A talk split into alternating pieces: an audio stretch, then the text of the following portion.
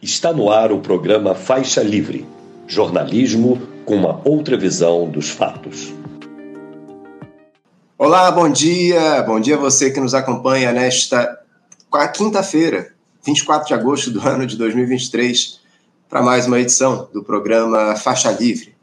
Agradeço demais a você que acompanha a transmissão ao vivo pelo nosso canal no YouTube, o Faixa Livre muito obrigado também a quem assiste ao programa gravado a qualquer hora do dia ou da noite e a quem nos ouve pelo podcast Programa Faixa Livre, nos mais diferentes agregadores. Faixa Livre é uma produção da jornalista Cláudia de Abreu, auxiliada por, por Isaac de Assis e pela jornalista Ana Gouveia. O presidente Lula segue em sua viagem lá na África, onde hoje será encerrada a cúpula dos países do BRICS, Aliás, o bloco confirmou a entrada de mais seis países como membro, em decisão tomada pelo colegiado. São eles Arábia Saudita, Argentina, Emirados Árabes, Egito, Irã e Etiópia. Agora o BRICS passa a contar com 36% do produto interno bruto global e 46% da população mundial. Um bloco aí que vai se expandindo para tentar acumular forças. Também tivemos ontem aquele acidente no mínimo estranho, né, que vitimou o líder do grupo Wagner, aquele grupo de mercenários que desafiou o Vladimir Putin dois meses atrás. Enfim, o Yevgeny Prigozhin tinha lá o seu nome entre os que embarcaram aí nessa aeronave de fabricação brasileira Embraer que acabou caindo lá na Rússia ontem. Foi inevitável não se levantar suspeita de que tenha havido uma ação deliberada de Moscou para derrubar essa aeronave. Há quem diga que ela foi abatida no ar, enfim. Temos de aguardar, evidentemente, as investigações para sabermos o que de fato aconteceu nesse episódio. No programa de hoje, nós trataremos dos temas relacionados à política nacional em uma entrevista com o ex-deputado federal, escritor, presidente do Instituto João Goulart e do Partido Comunista do Brasil, o, PC do, o PCdoB, do Distrito Federal, João Vicente Goulart, para falar da situação de Jair Bolsonaro, das disputas de poder entre executivo e legislativo no nosso país e também das contradições da esquerda. Daqui a pouquinho, o João Vicente estará aqui com a gente. Também vamos falar sobre esse ato que ocorre nesta quinta-feira contra a violência policial em todo o país. É, violência essa que vitima preferencialmente pessoas pretas e pobres, como essas chacinas que nós tivemos recentemente no Rio de Janeiro, São Paulo e também lá na Bahia. Um tema que abordaríamos na edição de ontem, mas o entrevistado não pôde participar. Hoje, quem estará conosco será a estudante de Direito na Universidade Federal Fluminense, a UF, e coordenadora nacional do coletivo Enegrecer, Dura, é, Dara Santana. A auditora fiscal aposentada e coordenadora da Auditoria Cidadã da Dívida, Maria Lúcia Fatorelli, também vai conversar conosco aqui na edição de hoje, falando do lançamento de uma cartilha que aborda a importância da auditoria aqui no nosso país vai analisar também a aprovação do arcabouço fiscal e os problemas que ele pode trazer aí ao longo dos próximos anos. Um papo importante que a gente vai bater daqui a pouquinho com a Maria Lúcia. Para encerrar a edição de hoje, eu vou receber o diretor jurídico da Associação Nacional dos Servidores do Ministério Público, a ANSEMP, Francisco Antônio Távora, analisando um fenômeno que tem ocorrido nos ministérios públicos estaduais, país afora, que é o da terceirização. A ANSEMP até entrou com uma ação de inconstitucionalidade no Supremo Tribunal Federal, questionando esse fato. E o Francisco vai nos explicar o porquê disso está ocorrendo aqui no nosso país. Um programa com assuntos de enorme relevância para te deixar bem informado.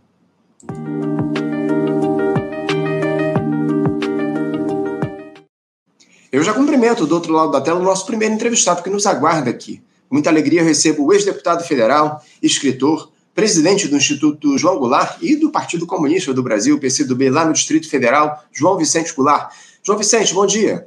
Bom dia, bom dia, Anderson. Bom dia a todos os companheiros aí que participarão conosco, a todos aqueles que nos escutam, a Maria Lúcia, é, enfim, muito obrigado pela participação. Eu acho importante hoje, nesses dias do Brasil, a gente continuar discutindo esses caminhos brasileiros que ainda estão meio nebulosos. Não tenha dúvidas, não tenha dúvidas, João Vicente, muito nebulosos, acima de tudo. Muito obrigado pela tua participação. É importante a gente fazer esse diálogo aqui contigo no programa, João, porque, como você muito bem colocou, estamos atravessando aí um momento onde essa recuperação do país, depois de todo o desmonte que se deu ao longo dos quatro anos que passaram, divide os holofotes com esse necessário processo de investigação dos crimes cometidos por aqueles que tomaram posse da República para si, tentando tirar proveito em benefício próprio e em nome de um projeto de poder, abandonando os brasileiros à própria sorte. Enquanto Jair Bolsonaro observa a prisão algo como algo cada dia mais próximo, João, o presidente Lula se equilibra lá em meio às chantagens de um parlamento cada vez mais sedento por cargos e emendas, numa lógica de governabilidade que deixa o executivo absolutamente refém do fisiologismo. João, diante dessa situação, eh, você diria que uh, há um efetivo processo de mudança da lógica que vinha sendo adotada pelas últimas gestões aqui no Brasil de reconstrução com essa grande aliança que se propôs? Uh, é possível reconstruir o Brasil adotando a tática da entrega de benesses por votos no parlamento, com uma ampliação do quadro de despolitização, deixando o interesse público de lado, João? Bom, é, a, minha, a minha colocação é que nós ganhamos uma eleição com um amplo leque de partidos, né? não só da federação é, PT, PC do BPV, como foi um leque ampliar, muito amplo é, de partidos à esquerda e de centro que nos ajudaram num primeiro momento, e nesse momento eu acho que foi importante, tal, tal é a, a pequena diferença que houve entre, entre os votos de Bolsonaro e de Lula, ou seja, foi um esforço hercúleo para, para o grande e primeiro objetivo retirar né, o, o fascismo advindo do Bolsonaro que nós tínhamos no Brasil, que já estava em fase de, de mergulho no precipício. E se mais quatro anos nós tivéssemos com Bolsonaro, eu não sei realmente o que, o que seria do país. É, por outro lado, por outro lado, é, eu entendo muitas vezes a, a, as preocupações, as, a, a evolução da proposta política brasileira que, que os partidos de esquerda é, desejariam acelerar para obter reformas maiores em benefício da população. Mas isso, é, essa aliança né, com o Centrão, essa aliança com o Centrão, ela se faz necessária. Veja aí a pressão que nós temos né, do, do Lira querendo o ministério, querendo, querendo partes da Caixa Econômica, é, querendo o Ministério de Portos e Aeroportos. Agora, é, nós temos que, que analisar esse processo da seguinte maneira: nós retiramos, né? Conseguimos, nós estávamos, nós estávamos sufocados e hoje conseguimos respirar. Agora falta a gente levantar e caminhar. Veja só, o, o, o processo brasileiro se deu sempre assim. É, e nesse ponto o Lula tem, tem tido muita cautela, né? formar primeiro uma base, uma base, mesmo que não a, a base do governo não seja toda ela é, é, fiel, mas como nós sabemos, o Centrão é um, é um, é um grupo de, de deputados que não tem compromisso, né? um grupo de deputados que realmente não tem compromisso com o Brasil e mais com a sua causa própria. E, e, o que, que aconteceu? Nós temos aqui um parlamento no, no Brasil que nós temos aí 130, 135 deputados da base fiel da esquerda e temos 120, 130, 135 deputados que são autenticamente da base é, de esquerda do, do presidente Lula, a base fiel, vamos dizer assim. Por outro lado, nós temos 120, 130 deputados é, é, fundamentalistas né, de direita, que é esses kamikaze aí do, do Bolsonaro, que a cada dia no Congresso Nacional é, ridicularizam o nosso Congresso Nacional.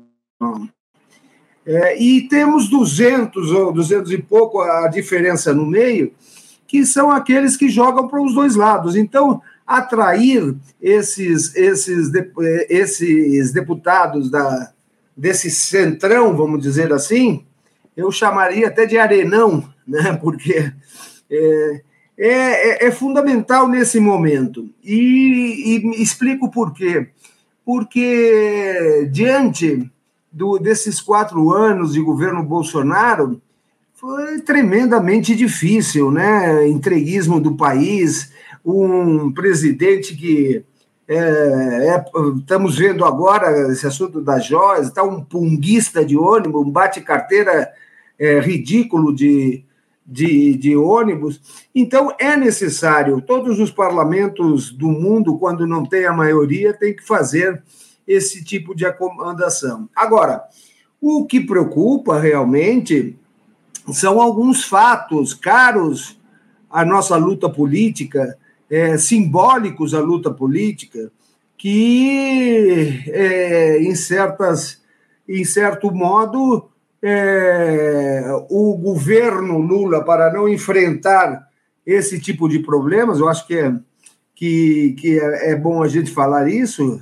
tanto a Maria Lúcia vai estar aqui, mas a dívida, a dívida pública e outra coisa, é, a questão a questão, a questão da. Por exemplo, olha só, a Copel, a Copel do Paraná, foi privatizada sem uma palavra do Lula. E ela só foi possível, ela só foi possível ser privatizada porque havia um decreto de última hora do Bolsonaro que viabilizava, ou seja, legitimava ah, os, os nós que haviam é, impedindo a privatização. O Lula, quando assumiu, ele, ele anulou mais de duzentos e tantos decretos, não anulou esse. E na privatização não deu uma palavra. Então, tem certas coisas, né, e eu sei disso porque nós temos um longo caminho, vivemos 64, né, a reforma agrária, a reforma urbana, a remessa de lucros para o exterior, é, a, a, reforma eleitoral e a reforma bancária, é, a retomada do patrimônio público, quer dizer, é, houve lá também a, as medidas que Jango tomou sobre a concessão do monopólio do petróleo, tanto do, do, da extração quanto do refino da Petrobras, são coisas que nós precisamos retomar, devolver à nação brasileira aquilo que, que foi construído com dinheiro público e, e, hoje, em cada uma delas, nós vemos essa, essas vergonhas. A Vale foi privatizada com dinheiro podre. Ah, qual, qual, é a, qual é o argumento que, que privatizando as coisas são, são melhores? Está aí Brumadinho, está aí é, essas, essas terríveis descuidados com a segurança é, com a segurança hídrica que nós vimos no país. Então, eu acho, sim, Anderson, que nós temos é, que encontrar uma, uma solução para levar, né, é, recompor o país naquilo que é possível e, com mais tempo, eu acho que uma das reformas que, que trava tudo e, e que há muito tempo eu falo isso é a reforma eleitoral. A reforma eleitoral, nós temos no Brasil uma péssima, uma, um péssimo processo eleitoral e não é de parte de urnas, não. É um processo, é um processo de consciência cívica do Sim. nosso povo, que não conheceu a história, que não conhece, tanto vota, tanto vota é, no Bolsonaro quanto vota na Jandira no Rio de Janeiro, entendeu? Uhum. Nós é, temos... João, inclusive, inclusive até te peço desculpa por interromper, porque Não. daqui a pouquinho a gente vai tratar mais especificamente dessa questão da reforma política que a gente precisa, é, reforma eleitoral, como você muito bem citou, mas eu ainda queria entrar, ô, ô, João, nesse caso todo envolvendo o Jair Bolsonaro, né, onde o ex-presidente atuou claramente aí pelo golpe para se manter na presidência da República a qualquer custo, contou com o auxílio de militares também, daquela estrutura de governo que ele montou, enfim. Isso evidencia de alguma forma, João, que a ideia de democracia representativa no Brasil ela precisa ser repensada. O modelo político institucional brasileiro necessita, de fato, de reavaliação, de reformulação. Como é que você vê essa questão? É fundamental, fundamental nós revermos essa, essa posição. é, porque é, a democracia, é, né, naquilo que eu vinha falando numa reforma eleitoral, ela tem que conduzir o voto para as ideias e não para as pessoas.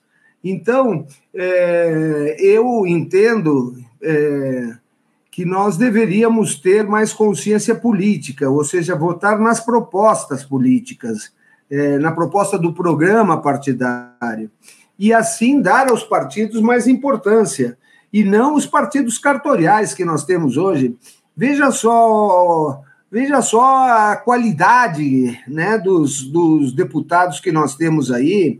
É, um bota peruca, o outro é, é, faz propaganda de, de raspagem das áreas íntimas, é, o outro bota um chapéu e, e, sai esculhambando todo mundo sem o um mínimo de raciocínio daquilo que é o parlamento, né, da, da, da compostura que deve se ter como parlamentar. Agora, é, eu, é, para chegar a essa reforma, nós temos que convencer, nesses quatro anos que tem aí, essa proposta, debater a proposta de, de, de nós construirmos um, um, uma cronologia dos fatos que o Brasil já viveu.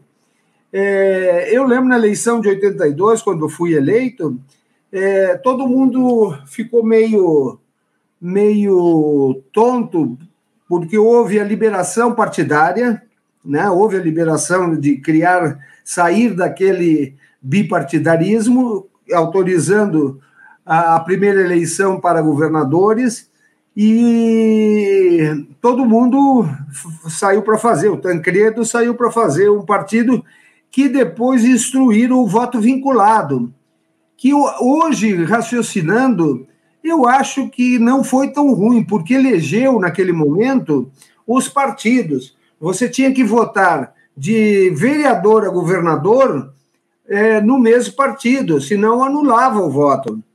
Né? E é, foi prorrogado um ano dos prefeitos, eu não sei se vocês lembram. Aí, em 82, foi a primeira eleição e veio o voto vinculado. Esse voto vinculado é um arcabouço, vamos dizer assim, é um projeto de uma questão de uma questão eleitoral a ser feita. Agora, evidente que tem que evoluir, não é? Eu acho que, que a, as eleições com prévias e cédulas eleitorais dos partidos, ou seja, é, é, transforma o jogo eleitoral naquilo que tu dissesses, Anderson, menos representativo e mais participativo. É claro que muitos dizem, ah, mas aí na lista só vai, só vai ter os caciques dos partidos. Não, cada se nós tivermos é, prévias é, internas é, que toda a, a, população possa votar, um partido tem 20 listas, né, o voto em lista, mas o povo pode, como fez agora na Argentina, votar apenas aquelas que o partido que, que o povo entenda que o partido deve, ou a operária, ou a estudantil, ou a de saúde pública, que só pode ter nomes ali dentro conhecidos. Então, eu acho que, é, diante disso, nós estamos caminhando para corrigir não é? Essa, esse malefício que nos deixou Bolsonaro. Agora, quanto aos militares, mais uma vez, eu, eu vou te dizer, Anderson, eu sou eu sou suspeito em falar de militar, viu? Sou muito suspeito, porque né, as Forças Armadas brasileiras, se tu pegares a história do Brasil, nunca entraram em guerra, quer dizer, mataram mais brasileiros do que estrangeiros, é, derrubaram governos é, é, se vendendo aí a, a hegemonias internacionais, como foi em 64, a, a quarta americana do Atlântico estava estava na costa brasileira, perto para desembarcar no Espírito Santo. Então, eu acho o seguinte: esse, esse governo Bolsonaro, que trouxe o pior dos militares, ele trouxe para dentro do governo a pior classe de militares não é? E que, que nós sempre temos a ideia de que não, os militares é uma instituição séria. É, até 64, Anderson, em certo momento, ela havia, havia na Escola Superior de Guerra é, duas linhas, né? uma de direita, pro-americano, mas havia uma linha nacionalista, onde todas as evoluções que houve, essa linha nacionalista estava mais à frente.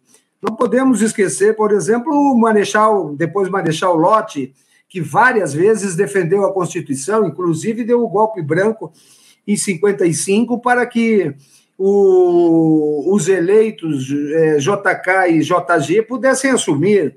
Então, e, e, eu vou dizer uma, uma coisa: depois do golpe de 64, essa linha nacionalista eles eliminaram. Por quê? Vamos. É, tem, tem um dado que poucas pessoas conhecem: em 64 foram caçados mais militares do que civis, que eram os militares dessa linha nacionalista, da defesa da Constituição, da intransigência, da soberania. Agora, e tiraram essa linha da Escola Superior de Guerra. Então, nós temos que rever também, né? Ninguém gosta de falar isso porque diz que é um avespero mexer na, na questão militar, mas nós temos que colocar o, o orçamento militar é, consome, consome do disponível, acho que 30% do disponível tem uhum. vantagens aí é, de, de categorias de categorias superiores a ministros de Estado, passa de filha para de pai para filha. E outra coisa, Outra coisa, eles, eles estão eles estão armados para, para a luta interna contra o povo brasileiro. Para a luta externa, eles não têm capacidade nenhuma. Estavam querendo inventar o Bolsonaro uma, uma rusga com a Venezuela, uhum. iam tomar uma surra da Venezuela. Iam tomar certo. uma surra da Venezuela. Eu, então, queria, eu, João, eu, eu, queria só tá. aproveitar uma deixa que você me deu aqui na tua última resposta para in, inserir aqui uma outra informação que foi, na verdade, muito pouco repercutida ao longo dos últimos tempos aqui no nosso país, tamanha sua gravidade, porque o ex-chanceler do México, o Jorge Castanheda, e eu nem sei se você ficou, acabou tomando conhecimento disso, ele disse em um comentário lá ao canal CNN Internacional que os Estados Unidos tiveram uma participação importante em evitar um golpe de Estado no Brasil lá no 8 de janeiro. Segundo esse cientista político, os Estados Unidos foram responsáveis em persuadir as Forças Armadas brasileiras a não aderir aos atos golpistas. O comentário foi feito em uma transmissão da emissora que foi ao ar no último sábado. Questionado sobre a importância da gestão do presidente norte-americano Joe Biden na manutenção de democracias na América Latina, esse Castanheda avaliou a atuação demo, do democrata como decepcionante, mas destacou o Brasil como uma exceção. Ele disse o seguinte: abre aspas, com exceção do Brasil, os Estados Unidos não foram uma fonte de força para a democracia na América Latina, em um momento que ela estava enfraquecida por todos esses eventos que nós vínhamos falando. No caso do Brasil, sim, os Estados Unidos convenceram persuadiram as Forças Armadas brasileiras a não perseguir um golpe militar contra o presidente Lula, que foi eleito no final do último ano e tomou posse em 1 de janeiro, e foi quase deposto em um golpe com grande participação militar em 8 de janeiro. Os Estados Unidos tiveram um papel importante em fazer com que isso não tivesse sucesso. Fecha aspas. Ou seja, João, eh, caso isso de fato se confirme, temos aí mais um episódio onde os Estados Unidos intervêm no processo político de um outro país, ignorando o princípio da autodeterminação dos povos. Eu queria uma análise sua a respeito dessa informação e como é que o presidente Lula deveria reagir a isso. É, nós temos o conhecimento que eu não duvido dessa, dessa posição, até porque o Biden, o Biden estava é, é, pouco tempo eleito e tinha que mostrar outro lado, né? A, a política internacional, o internacionalismo sobre a posição do Bolsonaro, que sem dúvida, se, se ele tivesse esse apoio é, militar, ele teria levado a coisa mais, mais em frente. Mas especificamente essas intervenções militares, é, apoiadas pelos Estados Unidos, é um modelo é um modelo já meio fracassado. Nós tivemos isso é, em 64, Anderson, quando cai o governo de João Goulart, é, nós fomos para o exílio, né? É, o Castelo promete eleições em 65 e até alguns líderes, grandes líderes é, nacionais, Juscelino Kubitschek, Ulisses Guimarães, acreditaram nessa proposta. Acreditaram. O que, que se pensava em, 60, em 64? Não, esse golpe é uma daquelas tantas quarteladas que o Brasil, República, já tinha passado, e isso, o, o ano que vem tem eleições, passamos 21 anos. 21 anos de tortura, perseguição, morte, e não mais, mais do que isso. Depois é que, que, que se soube, hoje se sabe internacionalmente isso, que esse plano ditatorial era um plano do Departamento de Estado não só para o Brasil, para toda a América Latina. Caiu o Brasil em 64, caiu a Argentina em 65, caiu o Torres lá na Bolívia, caiu a... Chegou a um ponto, chegou a um ponto, Anderson, e isto tudo dirigido por uma pessoa, chamada Henry Kissinger. Ele, ele comandava o Comitê 40, que era um comitê é, secreto, né, que movimentava a política, a política para a América Latina era, era, era, militarizar todas elas em favor dos Estados Unidos. Tanto é que em 76, é, até quando meu pai morreu, o presidente João Goulart morreu, no, toda a América Latina era ditatorial, menos a Venezuela, que tinha o Carlos Andréas Pérez, que vendia petróleo para os Estados Unidos a 4 dólares o barril. Então, é, nós temos que ver que, que tanto faz, tanto né, eu já tanto faz é, democrata ou, ou republicano, eles têm essa visão imperialista. E acredito que hoje o grande medo deles, porque não, não cabe mais é, começar uma sucessão de golpes na, na América Latina patrocinado por eles. Hoje nós estamos aí num processo multilateral. É, a globalização a, transmitiu é, um poder que as ditaduras não mais conseguem. Ditaduras tipo aquela, de tanque, de, de tanque na rua, tropa na rua, é, prisões ilegais, fim do habeas corpus, é, desaparecimento de, de pessoas é, que estavam falando mal ou contra. E aí é onde surge, né? Posteriormente, não tinha mais solução, onde surge a luta armada brasileira, tentando de uma forma ou outra, depois de 21 anos, ia ser só um ano, depois de 21 anos, para mostrar que havia resistência. E isso foi importante, de certa maneira, e é, e é importante que nós saibamos hoje que esses tipos de golpe paraguaio, como deram no Lugo, como deram na Dilma, são diferentes. São, primeiramente, são é, os sicários americanos, né, que destroem um país, pegam a grande imprensa, pegam a, a desvalorização das pessoas. A prisão do Lula mesmo em 18 foi um, uma uma vergonha, porque hoje nós estamos vendo aí como foi usado o lawfare, que é o, é o uso do direito completamente independente à Constituição, quer dizer, prisões, é, prisões para, para delações muitas vezes é, inconsistentes, e, e, vimos o que vimos aí, né?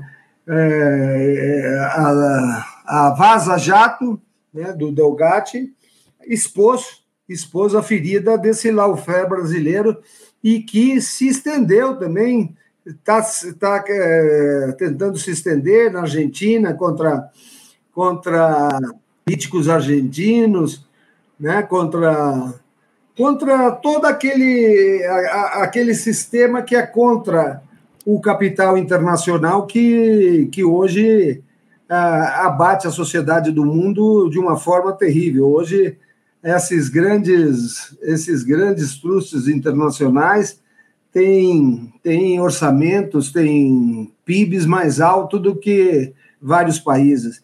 Então, esse negócio do que, que nós estamos presenciando, do BRICS, nos traz a certeza de que existe um terceiro, um terceiro caminho internacional que possa nos desvincular comercialmente, politicamente, como Lula está pretendendo ser aí o, o, um grande articulador internacional, mas é positivo. Eu acho que é, os nossos militares têm que depois dessa, desse fiasco que cometeram aí, né, generais vendendo joias do, do, patrimônio público, passando pela conta de generais, esses generais que vieram para o governo Bolsonaro é, vieram da pior espécie, né, do pior reacionarismo das forças militares. Eu vou dizer o seguinte: vai chegar um ponto que a sociedade vai se perguntar para que, que nós precisamos do, do, das Forças Armadas não, faz como a Suíça, tem, tem as Forças Armadas e não, e não profissionaliza os soldados, cada, cada, cada pessoa leva o fuzil para casa depois do treinamento e fica só um comando para ver se. se nós não, eles, eles só gastam o, o, os recursos públicos e se voltam contra o povo brasileiro, eles se intitulam os donos né, da, da pátria, eu acho que o, que o golpe só não saiu porque o Flávio Dino conseguiu não, não deixar o presidente Lula acionar a, a GLO, né? Sim, sim, é... sim. Entendo, entendo. Caso a, a, garantia de lei da ordem fosse assinada aí pelo presidente Lula, está muito claro é. que os militares iam agir e iam tomar o poder aqui no nosso país. É muito evidente isso. Mas, acima de tudo, o, o João, diante de uma informação como essa que eu citei muito grave aí, de que os Estados Unidos interferiram aí em relação ao processo político brasileiro. O Lula não, não, precisava, acima de tudo, tentar investigar isso de fato, questionar o Joe Biden a respeito desse tipo de informação. Enfim, o Lula tem uma relação aí de muito amigável, digamos assim, com o presidente dos Estados Unidos. Parece, inclusive, que eles conversaram essa semana que passou, enfim. De, o Lula não precisava tomar uma atitude mais firme nesse sentido de questionar se os Estados Unidos de fato tentaram interferir aqui no processo político, influenciando os militares brasileiros lá no 8 de janeiro, porque por mais que isso tenha é, produzido um bom resultado para o país, esse tipo de interferência é inaceitável, né, João? É verdade, Anderson, ele não, ia, ele não faz isso ele é um grande habilidoso nesse sentido, que é só para te dar uma informação. É, quando da exumação do corpo do meu pai, do presidente Jango, é, até hoje o processo, até hoje o processo está aberto é, no Ministério Público do Rio Grande do Sul. A última movimentação, nós, nós pedimos, depois eu até te mando no particular, nós pedimos a oitiva dos agentes americanos que, que, que em 70, entre 70 e 76 é, operacionalizavam a famosa Operação Condor em conjunto com as, com as outras com as outras com os outros sistemas de informações das nações é, da América do Sul. Nós pedimos nominalmente a a, a Justiça aqui, ao Ministério da Justiça, a oitiva desses agentes que estão nos Estados Unidos. Pedimos a oitiva do Henry Kissinger, pedimos a oitiva do Frederick Latrache, pedimos a oitiva de mais dois agentes que estão, estão, no, estão no processo. Até hoje, Anderson, o Brasil não recebeu uma resposta. Uma resposta. O processo fica aberto até hoje.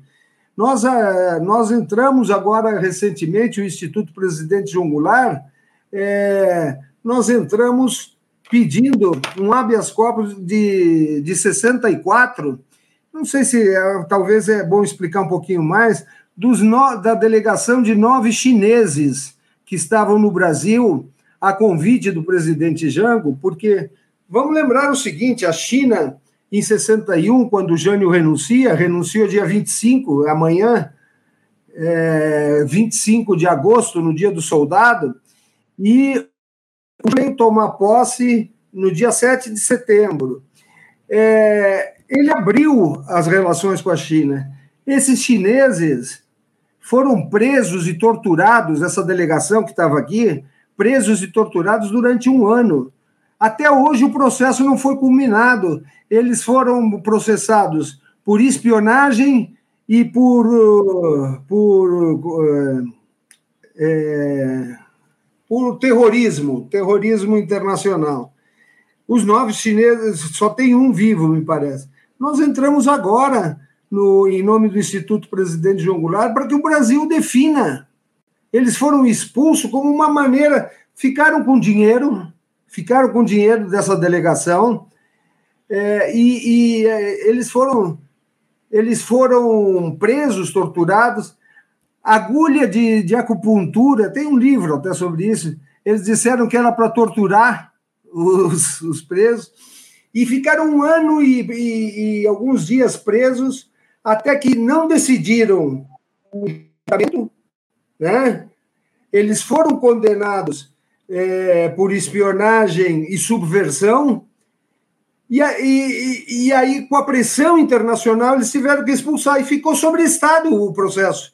Até hoje, o, é, o Geisel reatou, muito tempo depois, o Nixon, não sei se vocês lembram, em 61, para o Jango assumir, houve a crise que Brizola levantou a legalidade para conseguir assumir, e o parlamento fez aquela emenda adicional número 4 do parlamentarismo. Agora, é, e sabe por que, que os três ministros militares de, de Jânio diziam que Jango não podia assumir, mesmo que a Constituição determinasse? Hum. E ainda, Anderson, o vice-presidente da época, pela Constituição de 46, era votado separado. Tanto que o vice do Jânio perdeu a eleição para. Era, era Lote Jango, Jânio Milton Campos o Jânio ganha a eleição para presidente do Lote e o Jango ganha a eleição para vice do Milton Campos. A, quer dizer, era legítimo, voto legítimo, mais do que legítimo, era eleito, não era chapa. Qual foi o argumento dos três ministros militares, Silvio Reck, Grumos e Odílio Denis? Ele é comunista porque está na China, se é comunista não entra no Brasil, e se entrar no Brasil vai ser preso. É esse o posicionamento militar. Eles não se subordinam à Constituição. Eles se acham os donos da República, quando eles têm que estar é subordinados à vontade do povo brasileiro. Então, por isso que nós temos que rever lá na frente essa questão militar, essa questão eleitoral, essa questão de legitimidade, para que não tenhamos mais não é a bancada da bala, a bancada da Bíblia, a bancada do boi, a bancada de não sei o que mais. Por quê? Porque a eleição, a eleição no Brasil não virou, não é de ideias, é de dinheiro. Não é? Exatamente. Então, exatamente. Quem, quem, tem mais recurso é quem faz. E hoje, hoje isso, isso já vem de antes, Anderson, já vem de antes. Sim. Em 62, nós tivemos, na eleição do parlamento de 62, que foi quando o Jango parte para para botar o povo na rua e exigir as reformas e, e, baixar os decretos de desapropriação de refinarias e nessa nessa eleição de 62 a CIA a CIA americana financiou 500 deputados e senadores através dos IBADs e dos IPs e sabe o que, que aconteceu? Elegeu 137. Foi nesse momento que, para fazer as reformas de base, não, não tinha que fazer algumas alterações na Constituição, principalmente pela reforma agrária, que determinava o pagamento à vista e em dinheiro. Hoje se paga em títulos de TDAs, títulos da dívida agrária, mas realmente os, os, os os participantes daquele golpe são os mesmos de hoje. Sim. A grande imprensa é, metralhando diariamente as ações do governo, desqualificando ah, os ministros, desqualificando o presidente. É, é, aqueles filmetes do, dos IBADs que apareciam é, nos cinemas e tal, Pátria, não sei o que mais.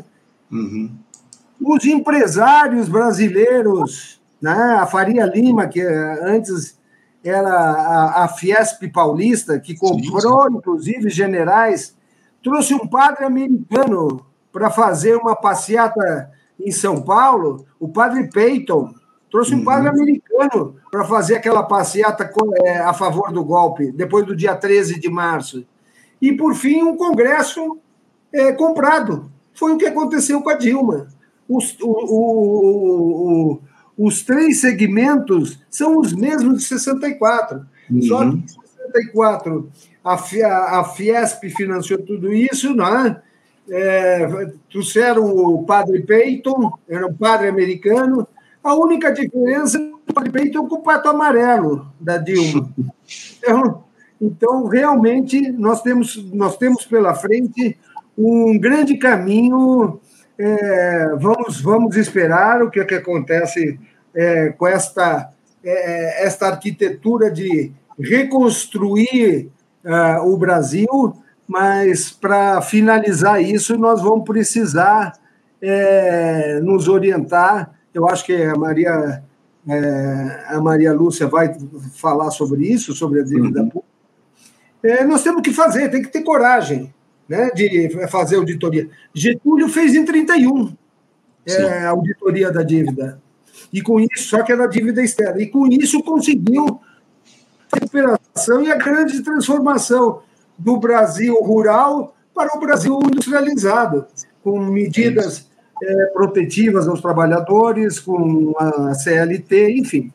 É, precisamos sim, continuar observando os passos do, do nosso governo Lula e, esperar que não só consiga estabilizar é, esses primeiros projetos, importantes projetos, né, o arcabouço fiscal, enfim, mas nós temos que avançar mais.